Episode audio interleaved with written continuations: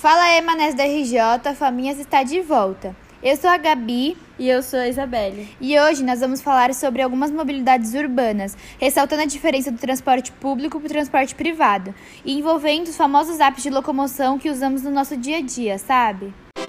Antigamente não era tão moleza como é agora não. Ninguém tinha essa facilidade de simplesmente pedir um Uber. Meus pais mesmo comentavam que passavam horas esperando por um ônibus ou um metrô que estavam menos lotados. E hoje tudo se resolve apenas com um clique. É, pois é. Hoje com o Google Maps, por exemplo, já nos mostra as melhores rotas, tanto a pé quanto de carro, bike e até mesmo moto, mano. Ônibus, estações de CPTM, metrô e até mesmo rotas de avião para chegar no seu destino quanto mais rápido. Nossa, até rotas de avião? Isso eu não sabia. Essa semana mesmo precisava de uma carona e na pressa pedi um Uber. E vou te falar, fiquei muito satisfeita. Fui muito bem tratada, o preço era ótimo, acho que deu uns 8 reais, cara. Cheguei no local com segurança, tinha até balinha.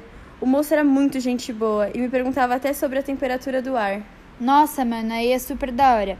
É, hoje com esses aplicativos de transporte privados, raramente as pessoas que saem para se divertir ou ir para algum lugar próximo mais acomodadas pegam um ônibus ou um metrô.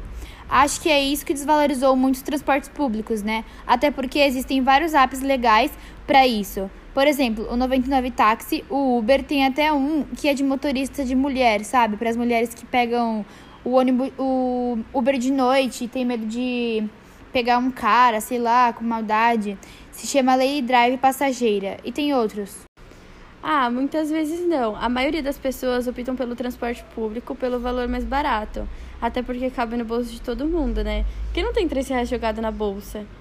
Eu fiquei sabendo também que tem uma transferência gratuita da CPTM metrô, no qual teria um horário do dia que, de acordo com a estação, a passagem e a transferência é gratuita. Nossa, eu não sabia disso não. E isso é algo muito bom para as pessoas que procuram um transporte mais em conta, né? Mas foi o que eu te falei, a galera acaba optando pelo melhor conforto, segurança e preferem pagar um preço de fácil acesso para as pessoas de classe média. Nada muito absurdo, sabe? Ah, enfim, eu acho que na hora de pegar um transporte é bom pensar na segurança e no conforto. E é claro que nas condições também.